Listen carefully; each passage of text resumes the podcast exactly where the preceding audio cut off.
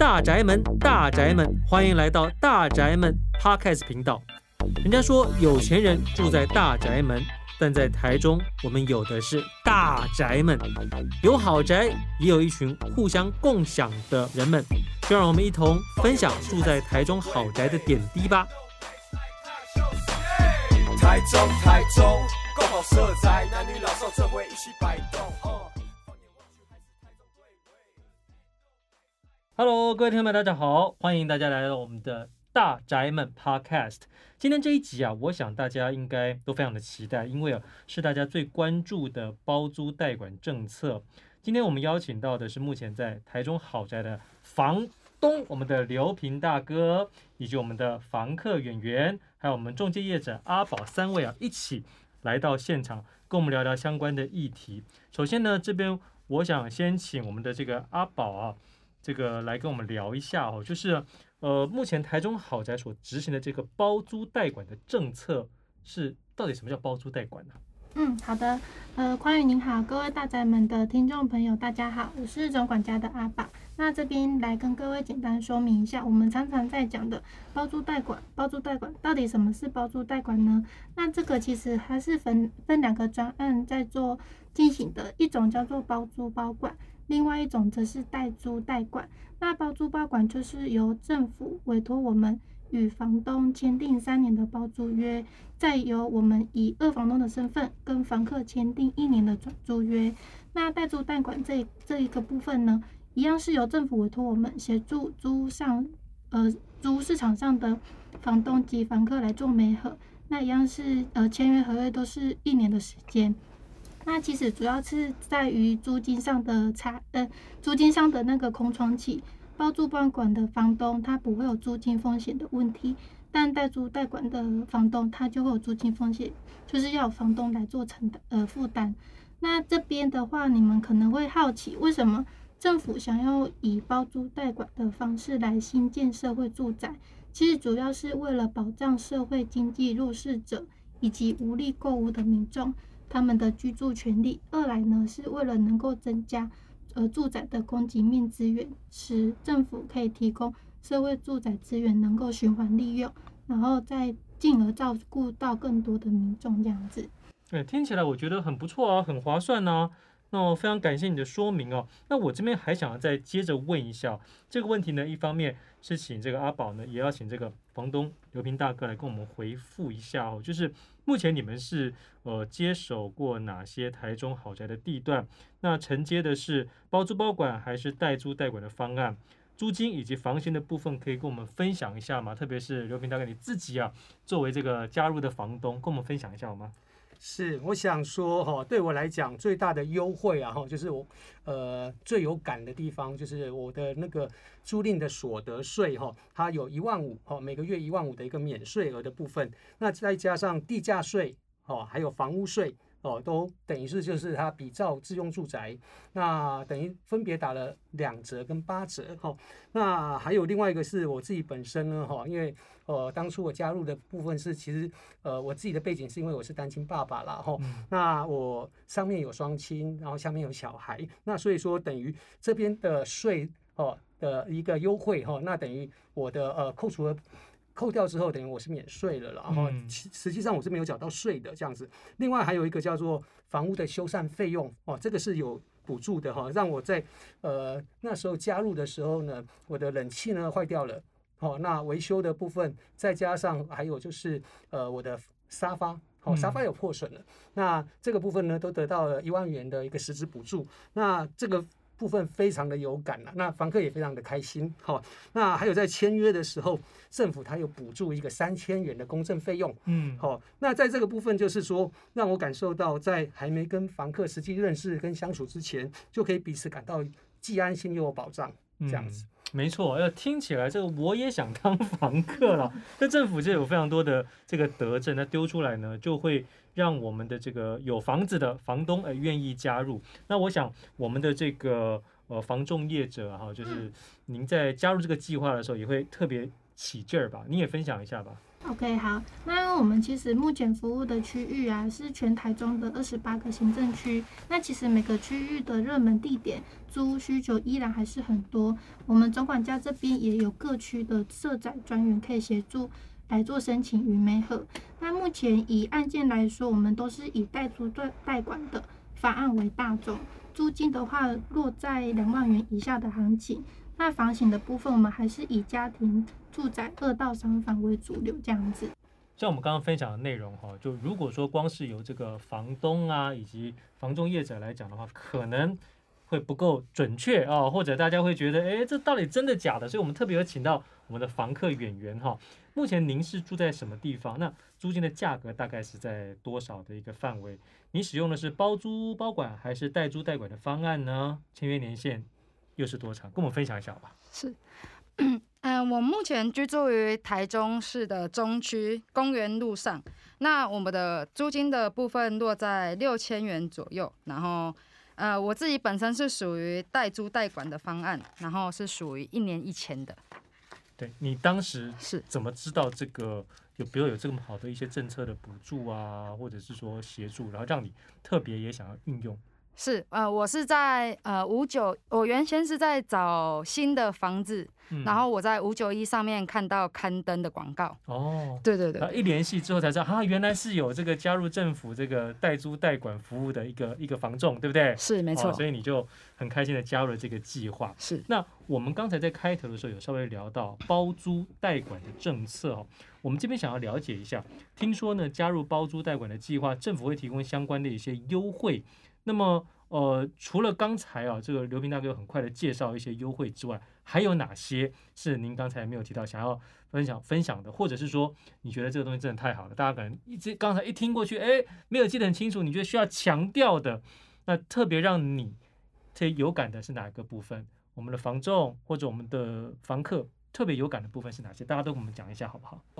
那因为我刚刚有提到哈，那我觉得其实最有感的是，我觉得很多房东啊，在过去哈，他可能在租房子的时候哦，那尤其是我们比较传统一辈的哈，啊老房房东啊，他可能呃过去呢，他觉得说，哎，那我就这样。呃，正常的租就好了嘛，哈、嗯。那可是他没有注意到哈，现在租赁市场有有一些变化了，哈。尤其在我们哦三年多前呢，有一个租赁专法通过之后，其实房客呢是呃有很多很多的权利的，哈、嗯。那包含说呃他。可以申请入籍啦，好，可以呃申请补助啦，好，那呃这些方面，哦，我想说，呃这个部分都有必要让房东来知道。那但是呢，他可能怕说，哎，我是不是要缴税了？哈，那其实我我觉得，呃，感受最深的就是，其实如果扣掉哈我自己本身的一些条件哈，因为我扣除额比较高哈，那其实我呃我在租金一万五以下，其实不是不用缴任何税率的。我想这个对房东来讲是非常有感的啦。那我在。再补充的就是说，呃，刚刚提到的哈，房屋修缮的部分，因为房客的部分呢，他住在里面哈，那呃，因为一般来讲我们会出租的哈，通常也不不会是新房子了嘛哈，我们就是把空屋呃闲置的拿出来租给哦房客嘛，那呃房子自然会毁损啊，好，那如果说房子住在里面呢，呃，我们在外面租房子的租客一般也会想说，那呃最常碰到的事情就是东西坏了，那房东没有来修缮。可是呢，呃，当我们有这个补助之后呢，又有业者来协助我们，嗯来处理这件事情。嗯、那我想说，呃，我们的房子越租，哎，其实是越好的。那实际受惠的也是会是房客啊，没错，对。哇，真的，我觉得这个补助啊，真的是好多哦。哦，我这边呢，其实有稍微整理一下哈。那我在这边跟各位听众分享一下，就针对房东的优惠措施啊，包括提供了专业的管理，房东轻松收租。税负的减免包括房屋税、地价税、综合所得税，还有修缮补助等等。另外，包租的方案还增加了居家安全相关的保险费用的补助。而在综合所得税的部分呢，每屋每月租金收入新台币一万以下可免纳综合所得税；租金的收入超过新台币一万的部分呢，房屋必要损耗所支出费用还可以再减除百分之六十。而在这个房屋税、地价税的部分呢，依照规定办理减征。应纳地价税额的百分之八十，还有房屋税额的百分之二十。在房客的优惠措施部分，包括租金的补助，包租包管的话呢，是市场租金的八折，代租代管的市场租金的九折。而政府补助租金差还有公证费，来减轻房客租屋的负担，并想要稳定的居住环境。就我刚才啊，把这个政策稍微再补述一下之后，我就突然想到哈，为什么这个政策这么好？然后很多房东都应该加入一个非常重要的原因，是因为很多房东他的年纪比较大一点。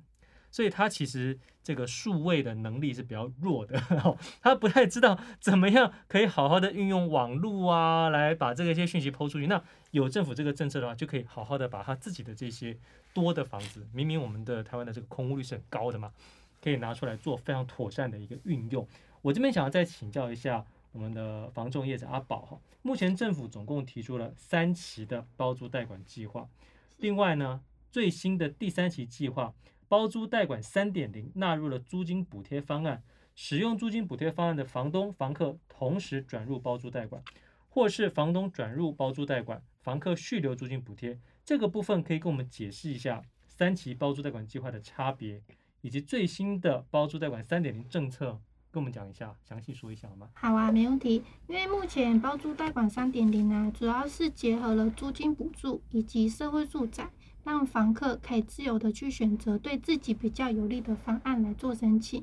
那其实对房东来说，他不会因为房客的选择而影响到政府的补助以及税负优惠等等，呃，进而可以达到就是两边都有双赢的效果。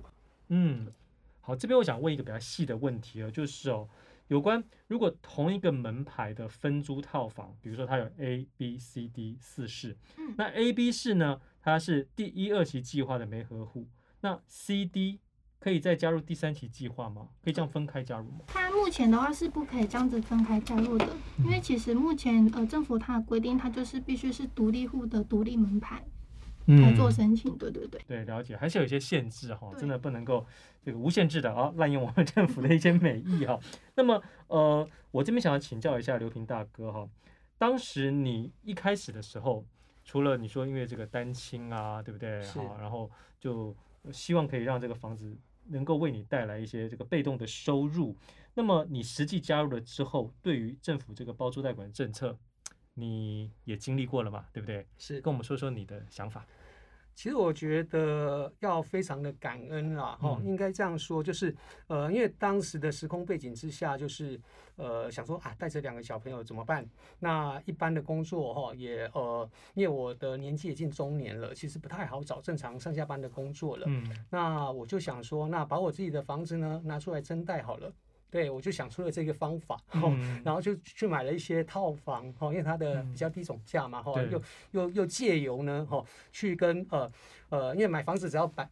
出百分之二十嘛，对。哈，就有这样的一个方式哈，我我就连续买了哦房子这样子，那当然想说哇，那这个要赶快出租啊，对啊，不出租你就是一个赔钱货了，是的，我压力可大了哦，那所以在那个那个那样子一个呃背景之下呢，哦，那我刊登五九一，然后哎总管家就跟我联络了，嗯，对，那再跟我讲了这些好处，我觉得我我那时候我只听到一个。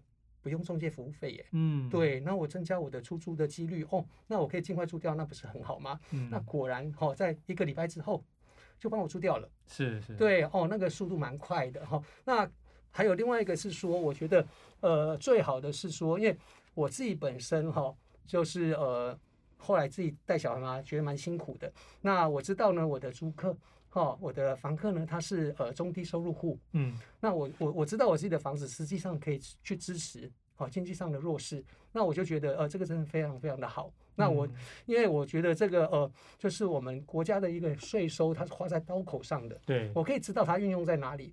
是，那我也可以知道我自己的房子是在支持的别人。嗯，对，我觉得这个是非常棒的。对，讲起来蛮温馨的哦。那你刚才提到说，呃，这个中介费啊，哈、哦，这个还可以这样子减免，不需要中介费，真的太棒了。不过大家一定要知道。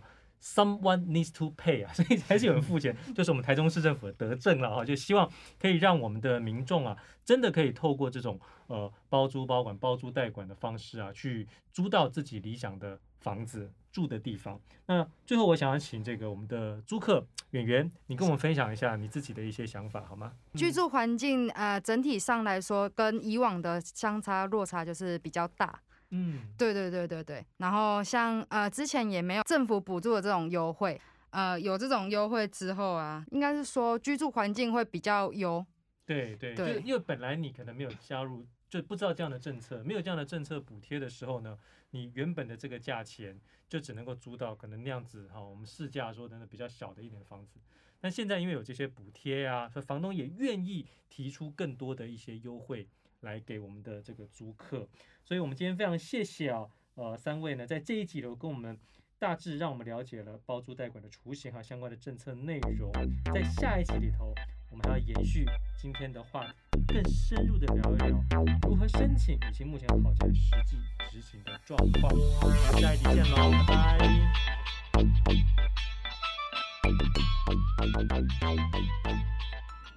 拜。